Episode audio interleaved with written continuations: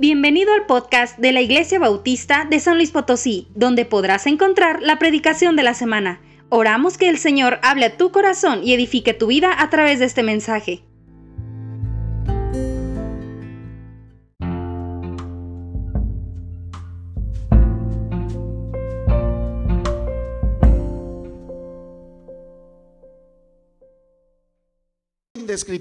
Mi primer mensaje se llama El gozo de la salvación. ¿Cuántos han encontrado a Cristo Jesús? Bueno, Dios más bien te encontró a ti. Y entonces, al encontrarte con Jesús, tuvo que haber pasado algo tremendo. Porque encontrarse con Jesús no es como encontrarse con tu tía que no veías hace 10 años en la calle. Ay, tía, mira, aquí ni me acuerdo quién es. Y no es lo mismo encontrarse con cualquier persona, ni siquiera es lo mismo que encontrarte con alguien que tú amas mucho y que no has visto desde hace mucho. Porque Cristo Jesús no es simplemente una relación, sino todo lo que Él trae a nuestras vidas. Y eso nos llena de gozo. Sin embargo, bueno, en este mundo, en este mundo caído, tú sabes, porque vivimos en este mundo, tú sabes que eh, este mundo pues busca la felicidad a como dé lugar. Una de mis películas favoritas se llama así, En Busca de la Felicidad, y está basada en una historia real, pero la filosofía actual de este mundo está centrada en ese argumento, sé feliz. Y eso es todo lo que importa. Mientras tú no le causes daño a alguien y pues otros dicen, pues me vale, ¿verdad? Encima de quien sea, yo tengo que ser feliz. Y eso es todo en su vida, buscar la felicidad. Ese es el argumento de este mundo. Sin embargo, ser feliz en este mundo, pues parece más bien una película muy triste, como la lista de Schindler, donde hay odios, eh, engaños, eh, asesinatos en masa, no importa si es un niño, si es, odio, es ah, traición, es robo, es drogas, alcohol, es lastimarse unos a otros, es una guerra constante. Parece ser más bien que esa es la vida de este mundo allá afuera, aunque ellos siguen insistiendo en buscar la felicidad. Vemos desesperanza, tristeza, llanto, dolor, desánimo, depresión y sufrimientos constantes en todo lugar. Ahora, es lo que yo veo allá, pero a mí me preocupa más que el pueblo de Dios, los hijos de Dios, que se han encontrado con Jesús, que tienen una salvación, que dice la Biblia, tan grande, donde Dios ha sido bueno contigo, donde Dios te ha dado paz en medio de toda esta horrenda tribulación de este mundo. En medio de eso, el pueblo de Dios vive en desesperanza, en tristeza, en llanto, en dolor, en desánimo, en depresión y sufrimiento constante en todo lugar. Mi querido hermano, amigo aquí, eso no puede ser. Porque la gente entonces y, los cristianos en muchas ocasiones empiezan a buscar la felicidad como la busca este mundo. Y entonces, eh, pues tú puedes ser feliz imaginándote ser feliz. ¿no? Ese es uno de los argumentos que usan ellos. Puedes estar bien contigo y entonces lo haces a través del yoga o a través de la meditación. Mm, mm, ¿verdad? No me importa nada. Pues claro, si no te importa nada, eres feliz. Mm, ¿Verdad? La meditación, a través de la psicología, donde dicen, pues tú puedes, tú échale ganas, tú eres un campeón, en ti hay un campeón, eres excelente, eres increíble, cuando sinceramente no somos así. Otros buscan la felicidad haciendo obras de caridad. Y entonces, pues déjame, pongo un orfanato, llevo una eh, despensa a tal persona, ¿verdad? Abro un eh, banco de alimentos, eh, busco hacer el bien a los demás y eso alimenta mi felicidad. Bueno, buscan así, ¿verdad? El problema con eso es que la gran mayoría de las personas a las que haces una buena obra son mal agradecidos, por cierto. Otros, y esto es lo máximo que se hace o lo, que es más frecuente, es a través del materialismo, porque esa es la filosofía de este mundo, es material. Hay que obtener cosas materiales para ser feliz. Y entonces quiero este carro, no, ya quiero el que sigue. Y luego el vecino trae uno mejor y entonces yo quiero ahora el del vecino. Es más, con el equipo de lujo que el vecino no tiene. Y entonces cae uno en codicias, en avaricias y en dolor otra vez. Y no puede ser feliz. ¿Cuántos han sabido de personas millonarias con éxito en su vida que se suicidaron deprimidos? ¿Se has escuchado? ¿Puedes decir algunos nombres? ¿Te acuerdas de alguien? Robin Williams. Robin Williams. ¿Alguien más? ¿Eh? Ah, ok. No, no lo conozco, pero ok. Este, yo me acuerdo, Whitney Houston, ¿no? Marilyn Monroe, no sé, ¿verdad? Tantas y tantas personas. Con todo lo que tú hubieras deseado tener para ser feliz, ellos aún así no fueron felices. Otros buscan la felicidad a través de experiencias. Quiero viajar, quiero gozar de la vida otros a través de relaciones, aceptación y amor, y buscas la felicidad en una persona, buscas la felicidad en otra persona, buscas la felicidad en una persona que ojalá algún día se aparezca, pero como no se aparece, no puedes ser feliz. Otros lo hacen a través de logros, títulos, posiciones, honores y buscas la felicidad a través de esas cosas. Buscas eh, tenerlas, gastarlas, disfrutarlas, pero todo sigue siendo tan superficial. Todo eso es tan superficial, es tan inestable porque las cosas se gastan, las cosas se pierden, se roban, los títulos acaban arrumbados en algún cuarto, en un cajón lleno de polvo eh, los, y no sirven para conseguir un trabajo. Eh, tampoco entonces las relaciones, porque la gente cambia, la gente miente, la gente engaña. El dinero va y viene, dicen, ¿verdad? Lo importante es la salud. Bueno, yo como médico digo, la salud va y viene. Lo importante es tener dinero para cuando estés enfermo. Y hay gente que vive así, ¿verdad? Trabajó toda su vida, acumuló el dinero y luego le da un cáncer y ahí se acaban todas sus posesiones. Y qué triste de vida es eso, porque todo se vuelve inestable. Martin Lord Jones dijo alguna vez, los cristianos infelices son, para decirlo menos, una pobre recomendación de la fe cristiana. Es incompatible, aunque yo sé que muchos, incluso personajes bíblicos, pasaron eh, por depresión, pasaron por situaciones muy difíciles, lloraron amargamente, lo recuerdo perfecto.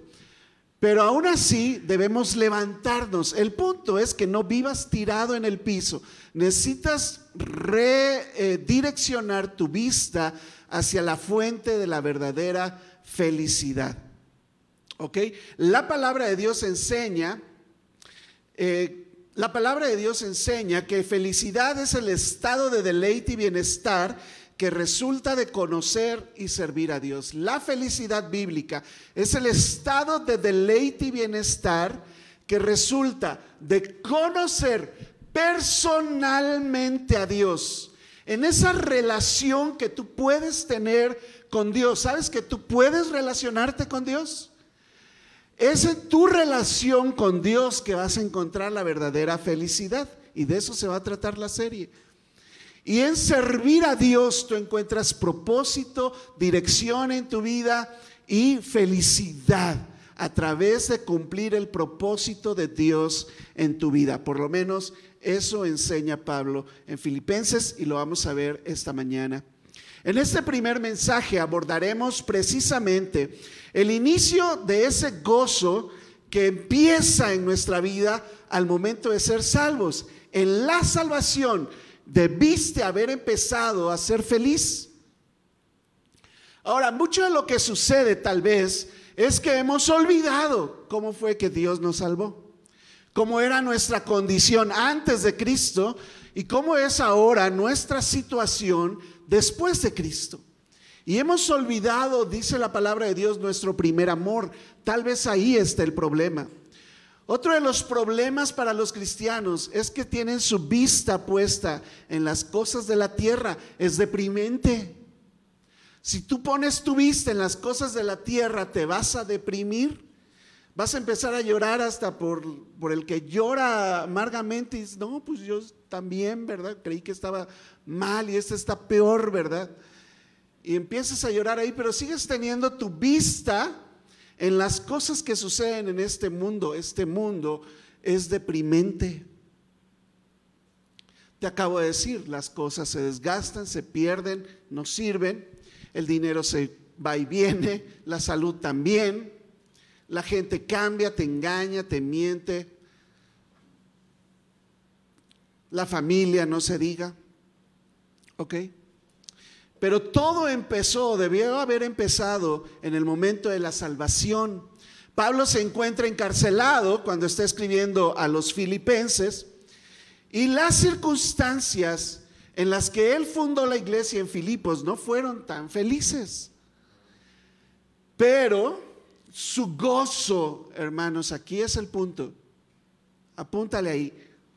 El gozo de la salvación que Pablo obtuvo en el momento del encuentro con Jesús le duró para toda la vida. De tal manera que las circunstancias que él pasaba no pudieron robarle el gozo de su salvación. ¿Me estoy explicando? Le alcanzó para toda la vida el gozo de la salvación y no importaron las circunstancias que vamos a analizar en un rato más. Em, diez años después de fundada la iglesia en Filipos, Pablo le escribe a la iglesia, ¿desde dónde crees? Desde una cárcel también. Y Pablo en esta carta habla más, mucho más del gozo de la salvación, recordando aquellos sucesos y la perseverancia de aquellos que han estado con Él todo el tiempo. La gente que Él llevó el mensaje fueron salvados y junto con todos ellos, pasando dificultades, adversidades, traiciones, falta de cosas, pérdidas, en medio de todo eso, el gozo del Señor era su fortaleza. El gozo del Señor es nuestra fortaleza, el gozo de la salvación. Tal vez lo que necesitamos es recordarlo y es lo que vamos a hacer esta mañana. Esta mañana vamos a ver tres puntos. El gozo en mi nueva posición como hijo de Dios, el gozo en mi nueva posesión de lo que Dios me dio y el gozo en mi nuevo propósito. Pero todo es nuevo. ¿No te alegran las cosas nuevas? A mí me encantan las cosas nuevas. Bueno, hay una vida nueva que Dios te regaló, suficiente para que tú seas feliz por el resto de tu vida. Vamos a ir aquí a nuestro primer punto. Número uno, el gozo en mi nueva posición. Y estamos en Filipenses capítulo 1, versículos 1 y 2. ¿Listos? Pablo y Timoteo está escribiendo Pablo y está ahí junto a él Timoteo. Pablo y Timoteo, y ellos se identifican como siervos de Jesucristo. Siervos de Jesucristo. Literalmente, tú sabes, es la palabra doulos, es esclavo. Le pertenezco a Jesús. Y eso es motivo de gozo. Pertenecerle a Cristo Jesús es motivo de gozo, suficiente gozo para que tú te recuperes, te levantes de ahí, porque tú le perteneces a Cristo. Amén. Amén. Siervos de Jesucristo. Y él escribe a todos los santos en Cristo Jesús que están en Filipos. Los santos, esa palabra santos, es apartados. Dios te apartó para sí mismo. ¿Suficiente motivo de gozo? Dios te escogió, Dios te dio la salvación, Dios decidió por gracia, simplemente porque así le agradó, salvarte. Eres apartado para Él, eres su especial tesoro. No es suficiente para que te levantes de donde estás. Para Dios eres muy especial, eres, le perteneces a Él, eres, eres su siervo, eres llamado santo, apartado para Cristo Jesús. Y también, si eres líder, la carta también es para ti, con los obispos, que eran los pastores ahí, y los diáconos, o sea, lo que nosotros hemos llamado líderes. Y les dice, para ustedes, para todo este grupo de personas, líderes de la iglesia, santos y siervos de Dios, para ustedes es la gracia, para ustedes es la paz de Dios, nuestro Padre y del Señor Jesucristo. Qué hermosa saludo, qué hermoso saludo. Gracia es un favor que tú no merecías. ¿No es suficiente gozo que Dios no te dé lo que mereces? Porque si Dios nos diera lo que merecíamos, hermanos, estamos en problemas. Ahí sí ponte a llorar. Ponte triste. Mira, las patitas me tiemblan a mí. Si Dios quisiera darme lo que yo merezco, aún el día de hoy, hermano, estoy perdido. Pero su gracia nos alcanzó su favor nos alcanzó, su bondad para nosotros. Él es bueno contigo. Dios es bueno contigo, suficiente para que tú te llenes de gozo y brinques de gozo, porque Dios se agradó de ti. Y no porque seas muy bueno, simplemente porque a Él le agradó.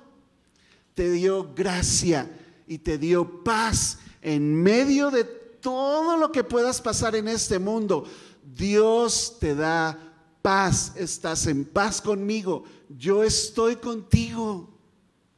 No te va a faltar nada, estamos en paz, dice Dios. Estamos a cuentas, estamos bien, tú eres mi hijo. Yo cuido de ti y te doy paz. Todo ese simbolismo tiene la palabra shalom. No es simplemente una paz, es estar, es estar en una condición de, de relax. ¿Por qué? Porque Dios está conmigo. Esa es la verdadera paz. Por eso es la paz que sobrepasa todo entendimiento. ¿Cómo es que puedes tener tanta paz en medio del sufrimiento, en medio del dolor, en medio de la pérdida, en medio de los problemas, en medio de las traiciones, en medio de que te hicieron daño? Porque estoy bien con Dios. Y Dios cuida de mí. Mi felicidad no depende de las circunstancias, no dependen de las personas. Mi felicidad, mi gozo, dependen de la bondad y de la paz de Dios, de la gracia y de la paz que Dios ha traído a mí, a mi vida. ¿Qué hizo Él? Bueno, lo primero es que me hizo su hijo. Y eso, hermanos, también yo no sé si tú has visto la cara de un niño cuando es adoptado, un niño ya mayorcito, y sabe que por fin va a tener una familia. Es increíble. Ellos, mm, ellos anhelan tener a alguien a quien decirle mamá, papá, tener hermanos, tener un hogar, tener una familia. Niños que están huérfanos. Bueno, tú y yo fuimos adoptados llegamos a, formar parte de esta familia de Dios, soy hijo de Dios. Pablo encontró a Jesús en el camino a Damasco, siendo un asesino, por cierto, perseguidor de la iglesia, y fue transformado en un fundador de iglesias.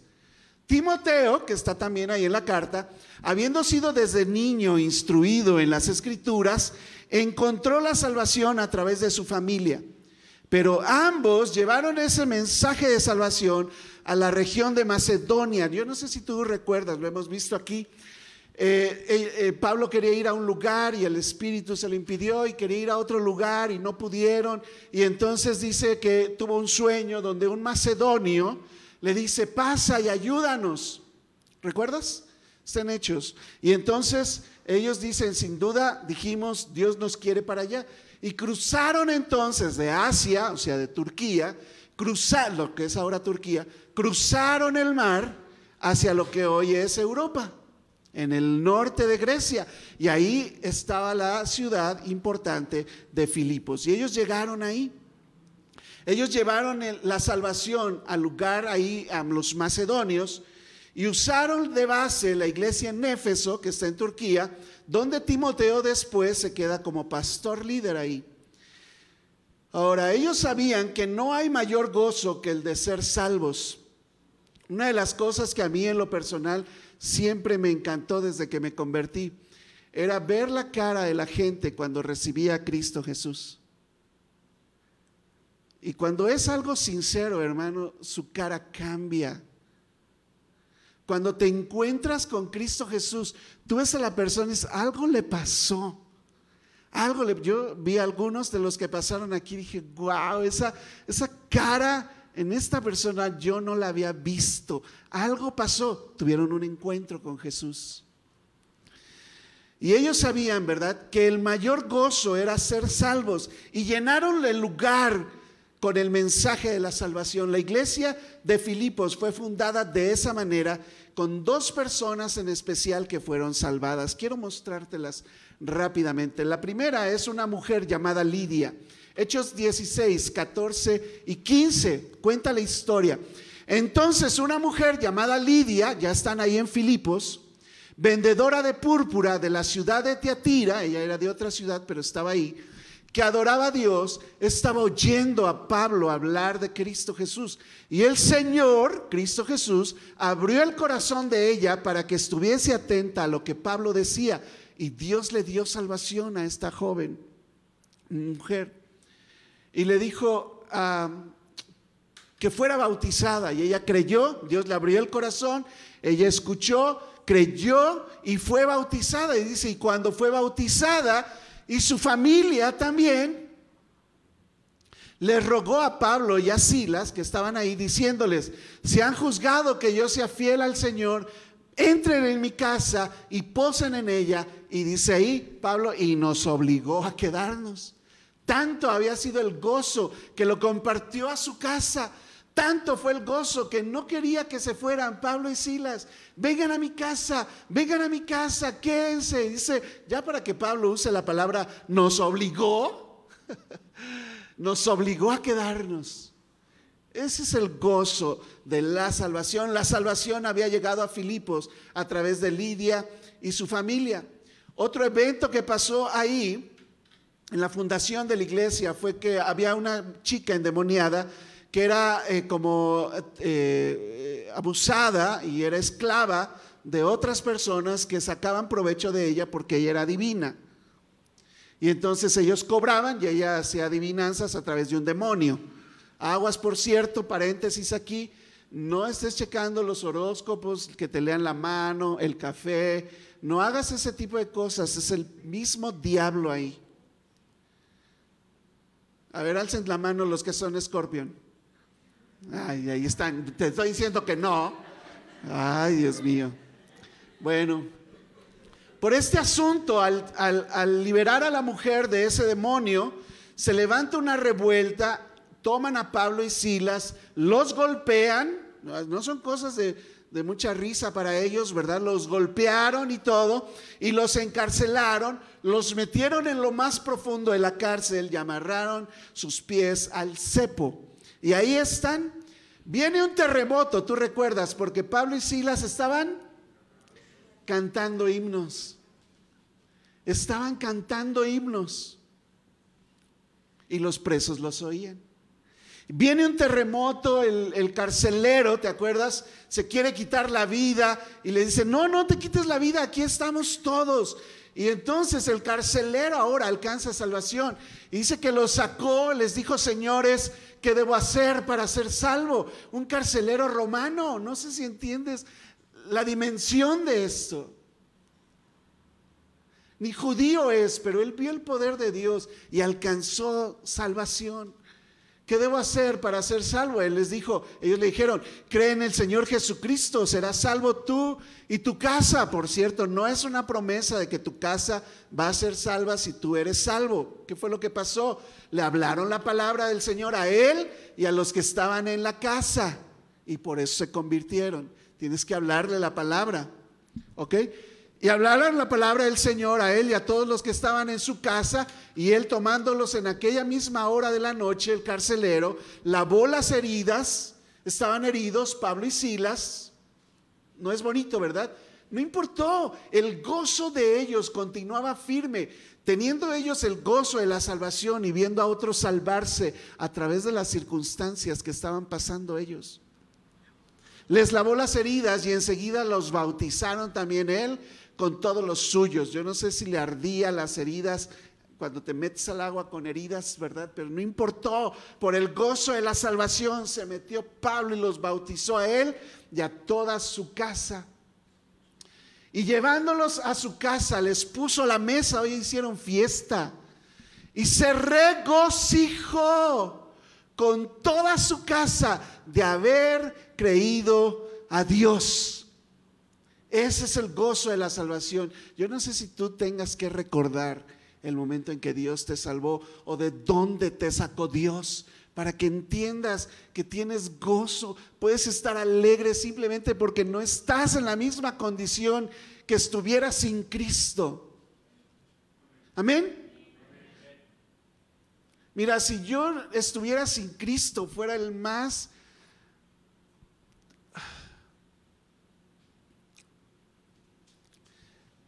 así como desechable de este mundo. Sería tan triste mi vida.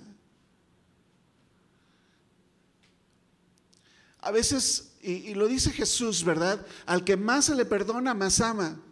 A lo mejor tú no pecaste tanto, por eso no amas tanto a Cristo y no te da gozo la salvación. Pero entiende que cualquier pecado que tú hayas tenido en tu vida, Dios lo perdonó a través de la cruz de Cristo Jesús y Él murió en tu lugar. Y eso para mí me llenó de gozo en el momento de la salvación. Mira, hay en Lucas 15 tres, eh, eh, parábolas y las tres terminan con algo así porque está hablando de la salvación. La primera dice en Lucas 15, 7, les digo que así habrá más gozo en el cielo por un pecador que se arrepiente que por 99 justos que no necesitan arrepentimiento. Hay gozo en el cielo cuando un pecador se arrepiente. ¿No será que nosotros no estamos viendo algo y por eso no nos gozamos? Lucas 15, 10, la siguiente fue una moneda y les dice, así les digo que hay gozo delante de los ángeles de Dios por un pecador que se arrepiente. Lucas 15, 10.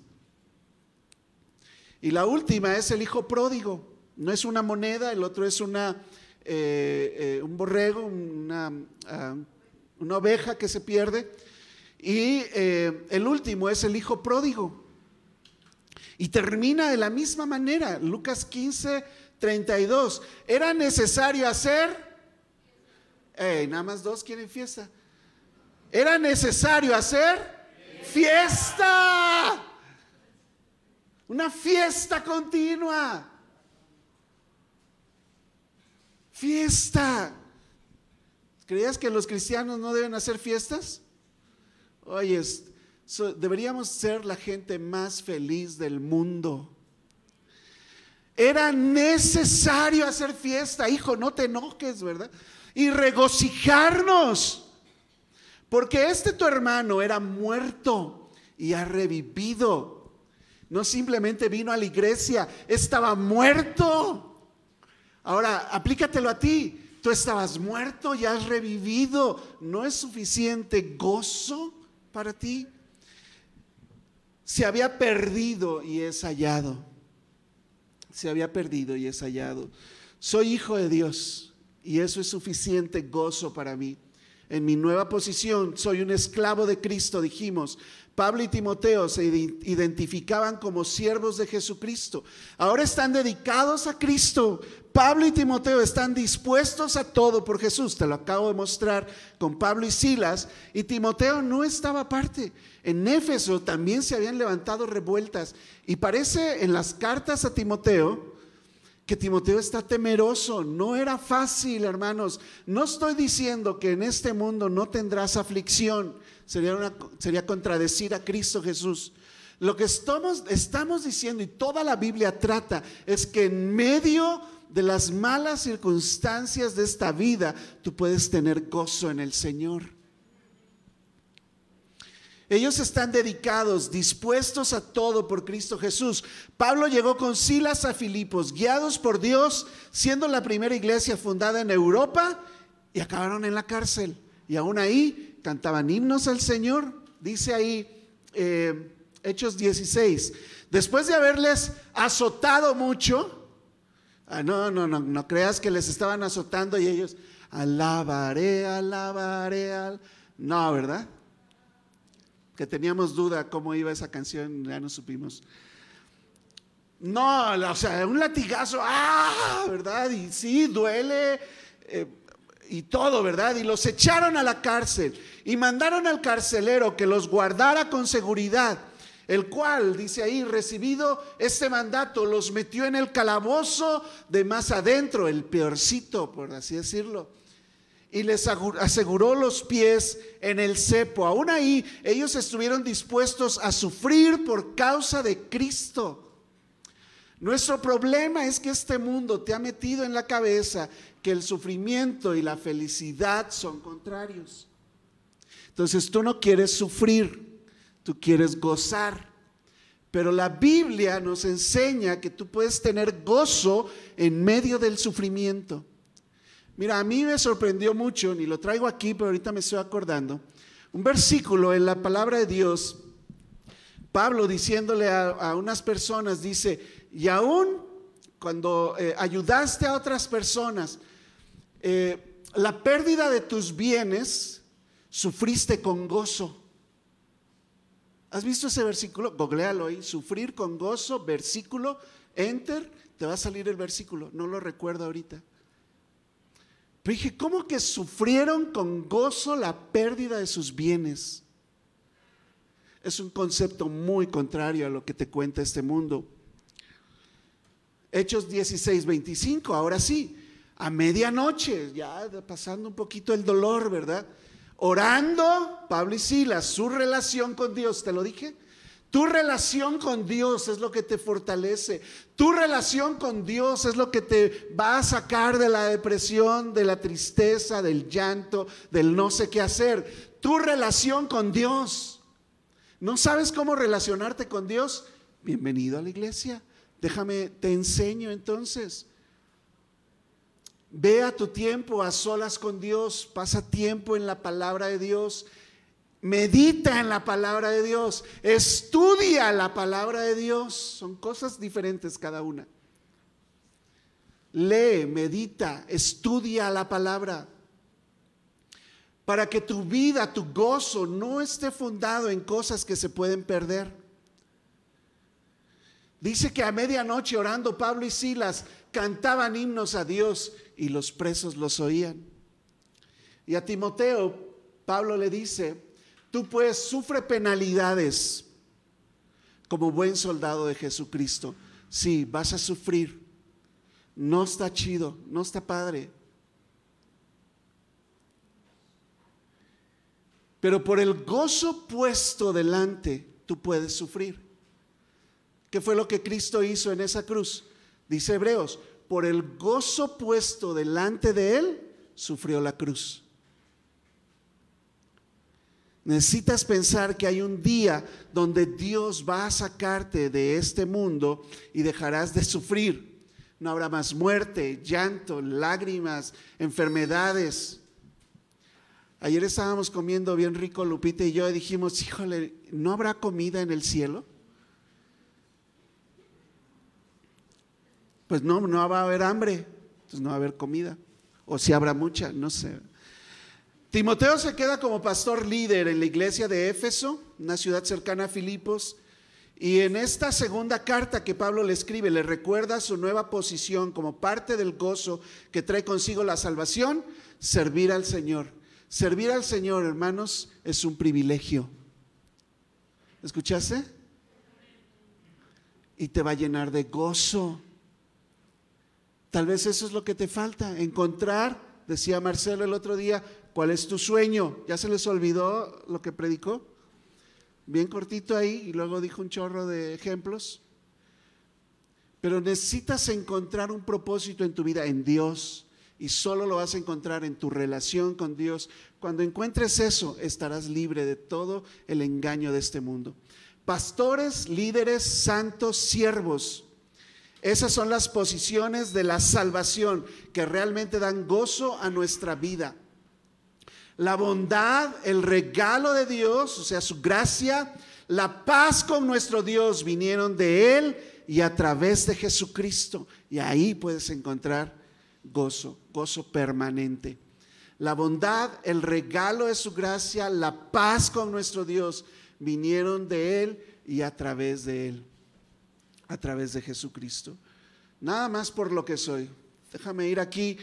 El gozo en mi nueva posesión, hay cosas que Dios te ha dado ahora, no solamente para que seas, sino para que obtengas, para que tengas.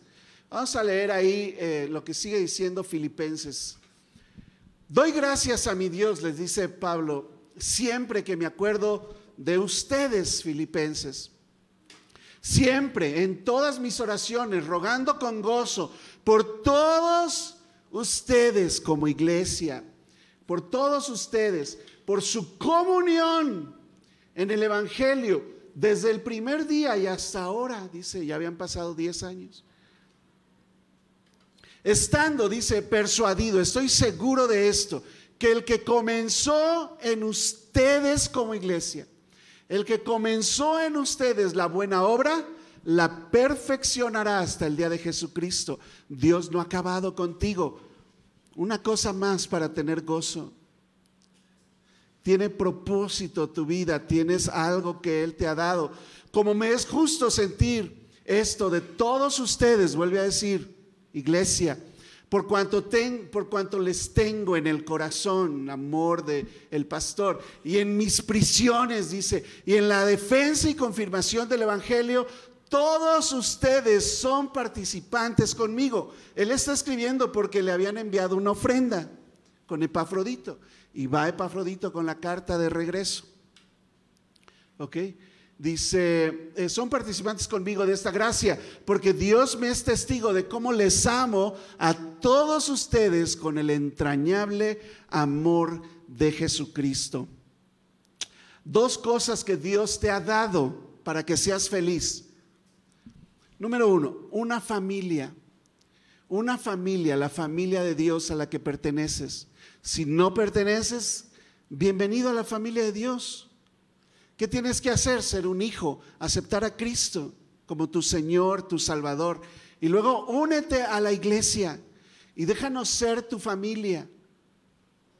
A veces nos sentimos tan solos, te lo digo en lo personal y con mi esposa, a veces estamos solos, la casa está sola, no hay niños corriendo a quien regañar.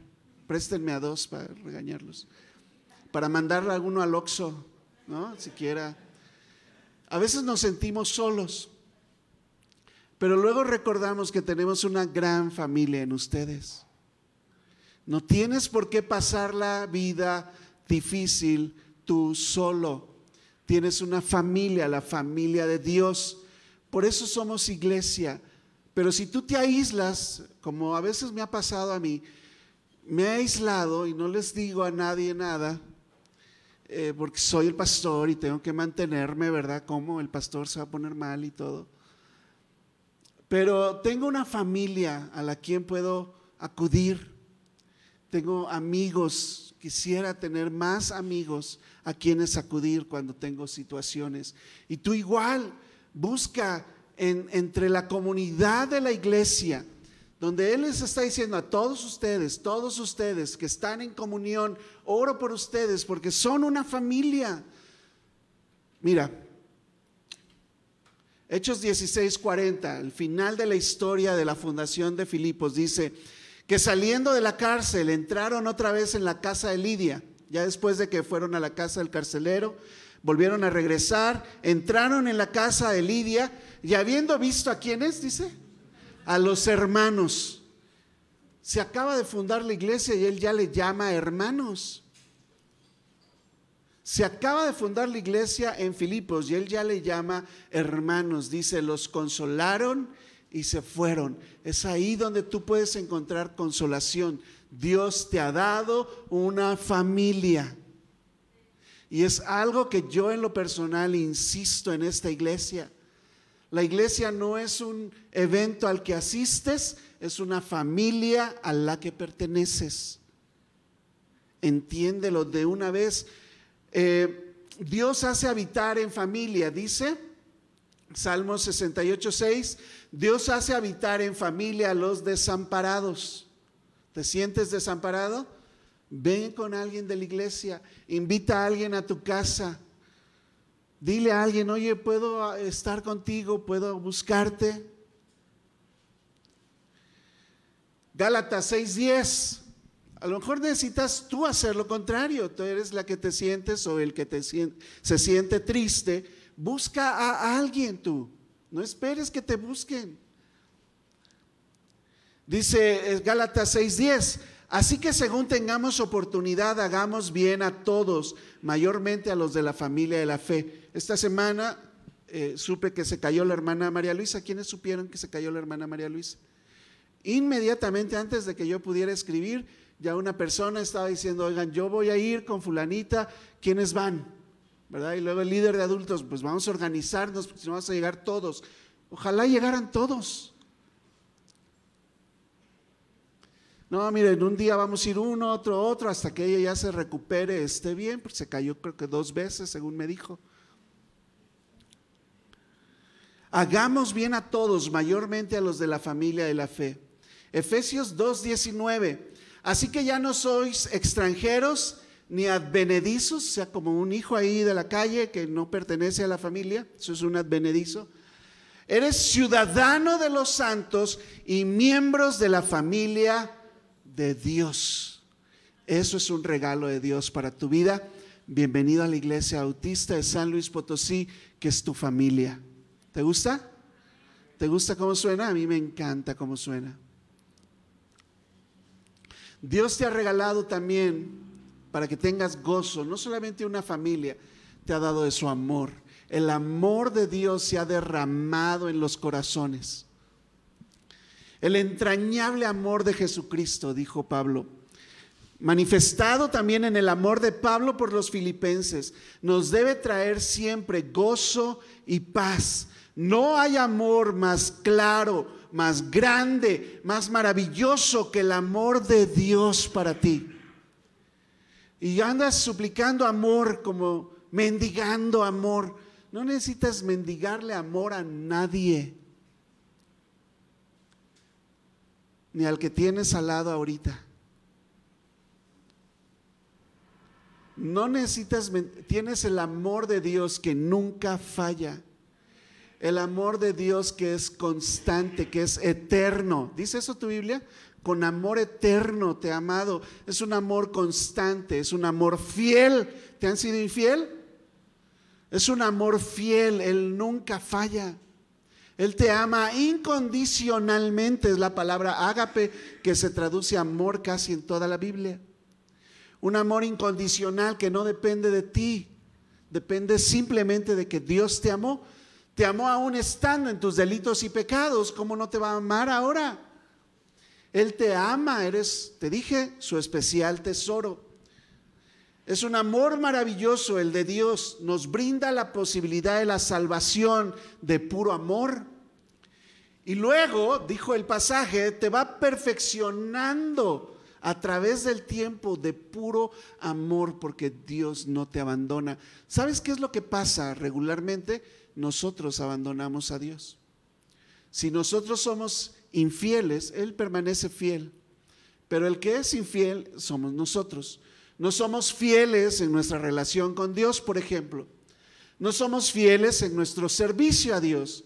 No somos fieles en nuestra relación como familia de unos con otros aquí. Y unos a otros se meten el pie, se engañan, se pican los ojos. Dice Pablo, si están así, a ver si no acaban consumiéndose unos a otros y devorándose unos a otros cuando regaña a los de Corinto. Debemos amarnos unos a otros por el amor que Dios nos dio. El amor de Dios debe derramarse en nosotros hacia otras personas. ¿Y sabes qué va a pasar cuando hagamos eso? Va a haber gozo en tu vida. Va a haber gozo en tu vida. Pero si seguimos engañados por este mundo pensando en mí nada más, el engaño de este mundo es que dices, no, pues que me amen.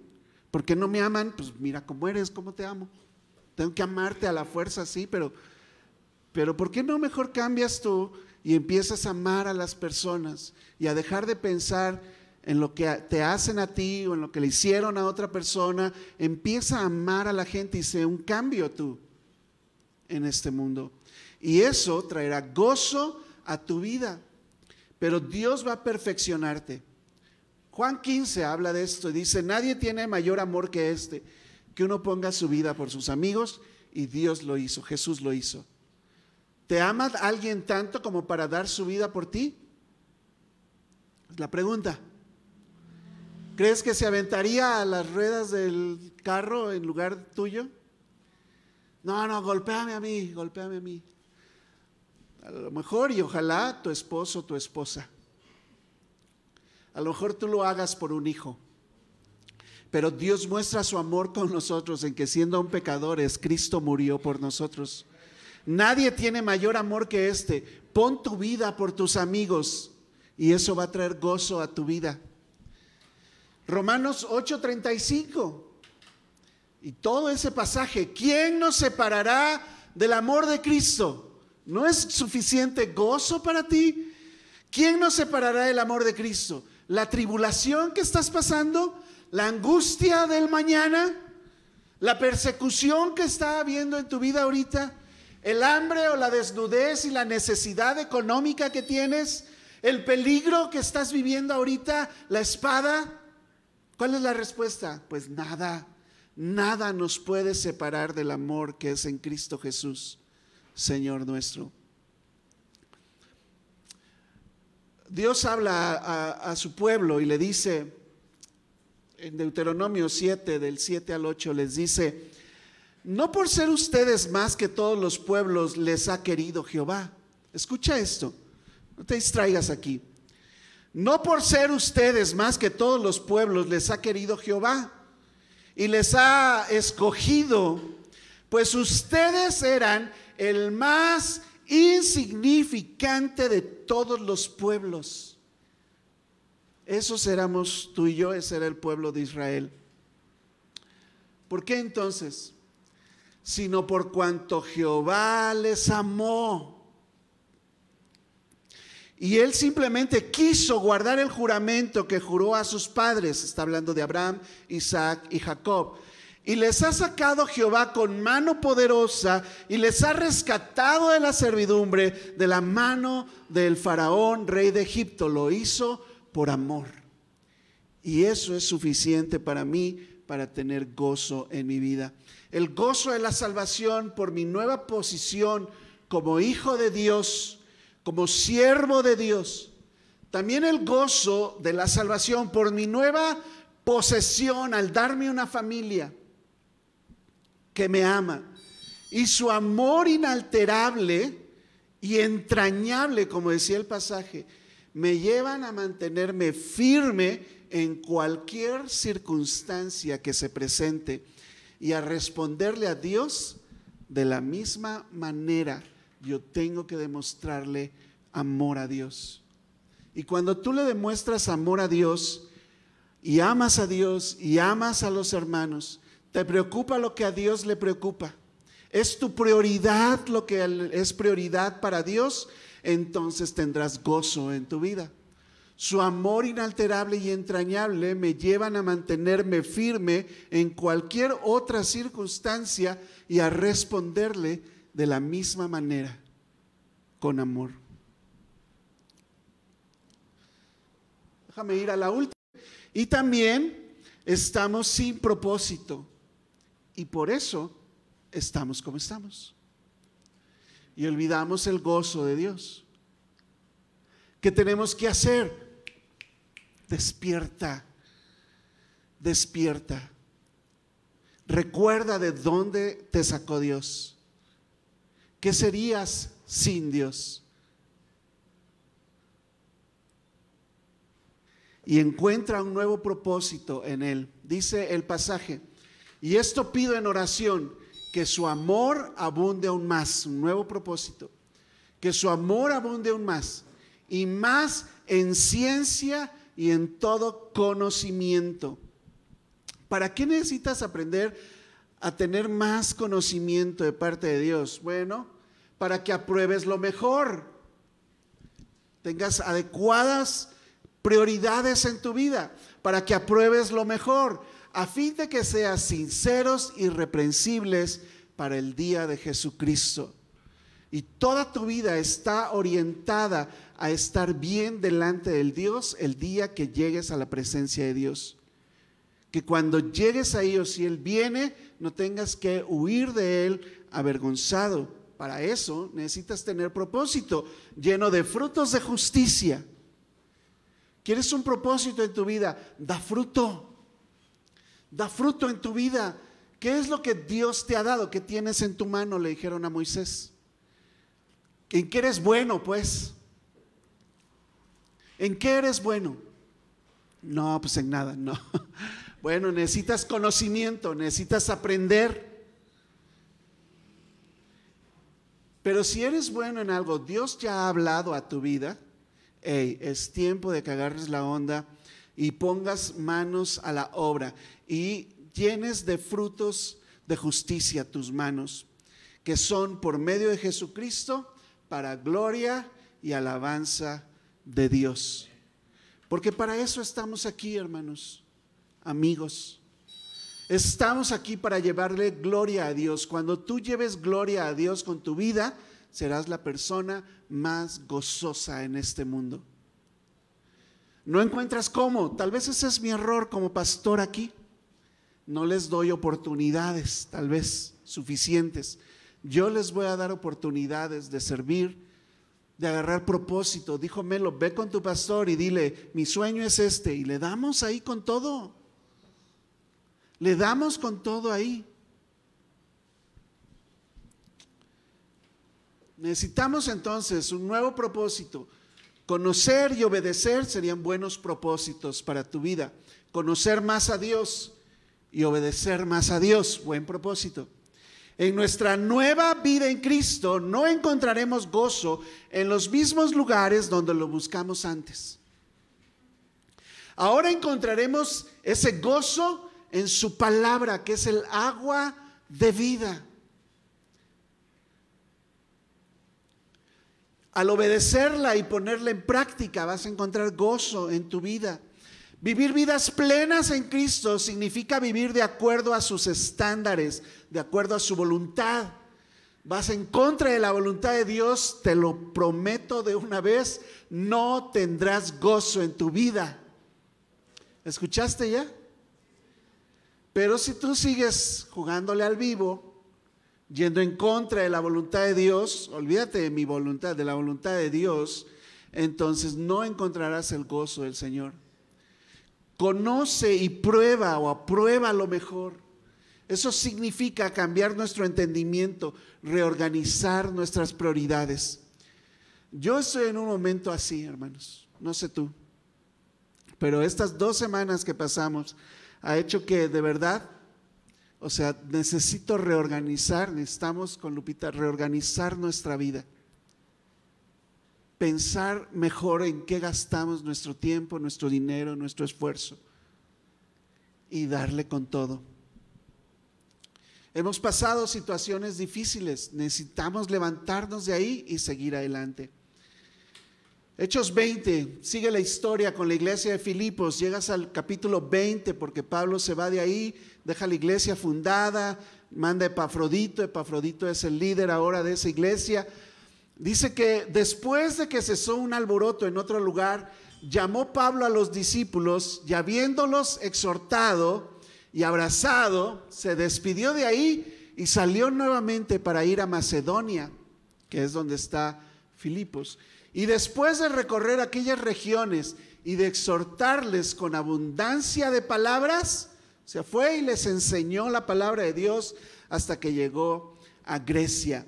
Algo que debemos hacer todos aquí es, otra vez, leer nuestra Biblia, agarra un plan de lectura, dale con todo ahí, ponte alarmas, haz lo que tengas que hacer necesario para regresar a tu relación fuerte con Dios.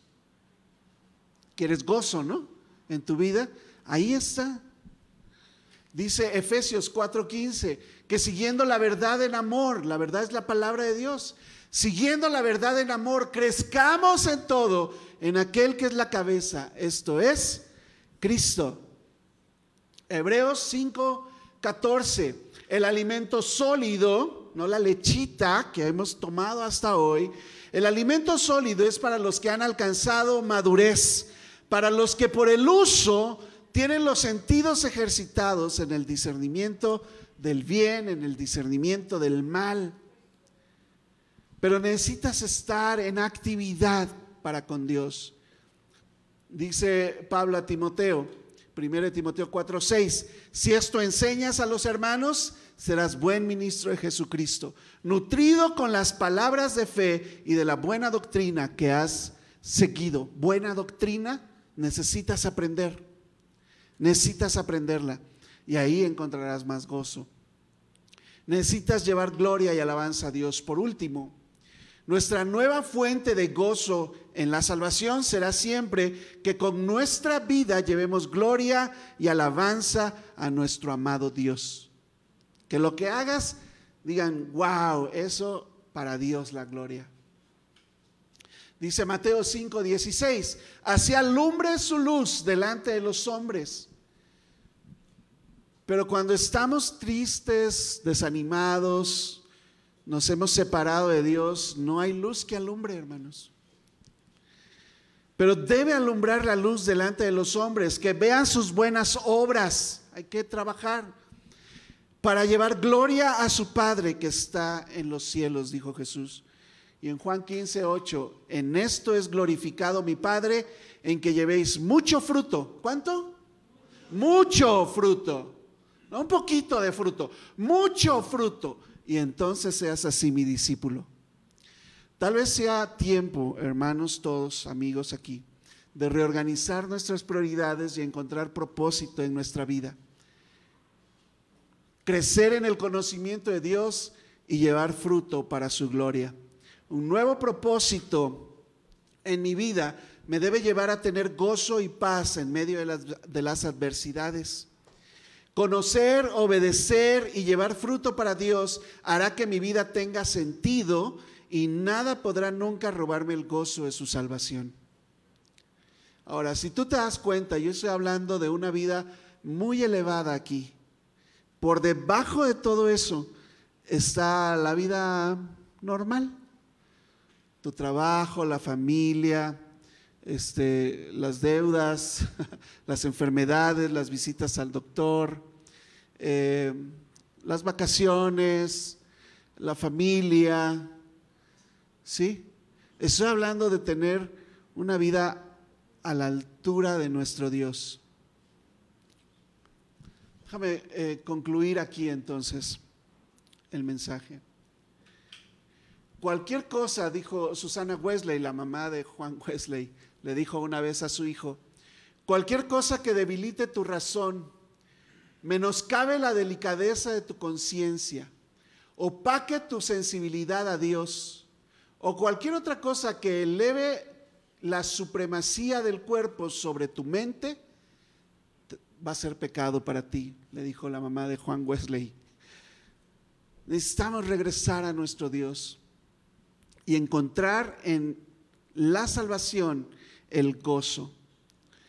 Número uno, necesito reconocer que soy su hijo y soy su servidor. La pregunta que debes hacerte esta mañana es, Señor, ¿qué quieres que yo haga? Escríbela. Señor, ¿qué quieres que yo haga? Yo reconozco que soy tu hijo, reconozco que soy tu servidor. Dime qué quieres que haga. Y métete en oración a leer la Biblia, ven con tus líderes y vamos a encontrar algo ahí. Número dos, reconozco que me ha dado su amor y me hizo parte de su familia. La pregunta que debes hacerte esta mañana, ¿qué puedo hacer por otros? ¿Qué puedo hacer por otros? Piénsale y apúntale ahí qué es lo que puedes hacer por otros. Puedes visitarles, puedes ayudarles, puedes orar por ellos, puedes ir y compartirles el plan de salvación, puedes invitarlos a tu casa, puedes eh, ayudarles en algo, no sé, algo, porque Dios me ha dado su amor y me ha hecho parte de su familia, yo puedo hacer algo por otros y encontrar gozo en eso. Y número tres, reconozco que debo conocerle, debo obedecerle y debo llevar fruto para su gloria. La pregunta esta mañana es, ¿qué puedo hacer para conocerle más? Me inscribo a un curso, tomo un diplomado en algo, leo este libro que tenía ganas de leer desde hace tiempo, vuelvo a mis apuntes que tenía de mis cursos anteriores. Algo tengo que hacer para conocerle más, un plan de lectura, otro plan de lectura, algo diferente. A mí, la verdad, sinceramente, ya, o sea, de ir así de versículo en versículo, ya no me es suficiente a mí.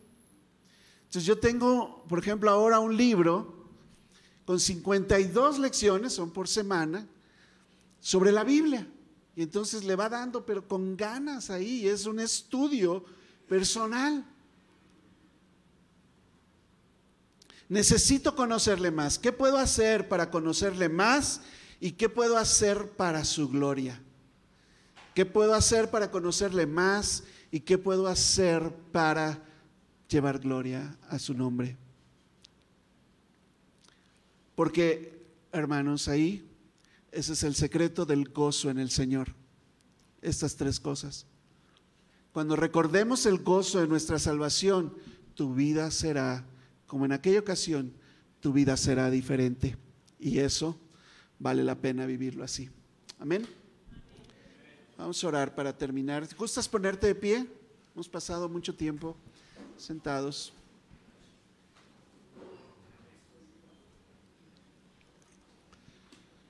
Te invito a que hagas esta oración conmigo. Si son tus palabras, te identificas con lo que voy a decir. Si no, ponle tus mismas palabras a esto y vamos a orar aquí todos. Señor, te doy gracias primero, Padre, por haberme salvado, por haberme alcanzado, Señor, por haberme puesto delante de mí la oportunidad de conocerte, abrir mi corazón, poder llegar a ser tu hijo. Te doy gracias, Señor, porque eso ha transformado mi vida, ha cambiado mi vida. No sería el mismo sin eso. Y Señor, quisiera pedirte, Padre, esta mañana que me vuelvas el gozo de tu salvación. Ayúdame a recordar de dónde me sacaste. Ayúdame, Señor, dónde me has puesto. ¿Cómo es que tú me has tomado de la mano y me llevaste a las alturas? ¿Cómo pusiste en mí tu confianza, Señor, para servirte? Permítenos a cada uno aquí, Señor, servirte simplemente porque somos tus hijos y te pertenecemos a ti. ¿Qué quieres que yo haga, Señor? Reconozco también que me has dado de tu amor un amor que yo no merecía. Es gracia. Reconozco, Señor, que me has hecho parte de tu familia y te doy gracias por eso. Ayúdame a ser un buen miembro de la iglesia. Ayúdame a, demostrar ese amor que ha sido derramado en tu corazón a otras personas. Ayúdame a perdonar. Ayúdame a pasar por alto la ofensa. Ayúdame a amar a quien es difícil de amar incluso, Señor. Ayúdame a hacer algo por otros. Muéstrame oportunidades, Señor. Y dame el ánimo, las ganas, Señor, de hacerlo. Y reconozco también, Señor, que debo conocerte más. Perdóname si he dejado mi tiempo a solas contigo, mi lectura de la palabra, mi tiempo de oración, Señor, es solo contigo.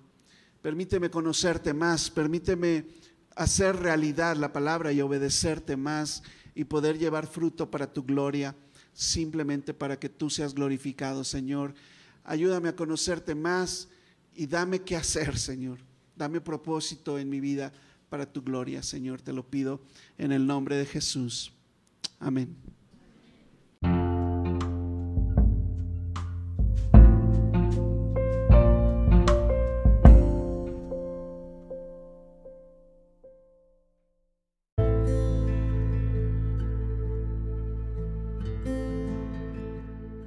Gracias por escucharnos. Si este mensaje fue de bendición a tu vida, dale en compartir y suscríbete al podcast. Para más información de nuestra iglesia, búscanos en Facebook como Iglesia Bautista de San Luis Potosí. Dios te bendiga.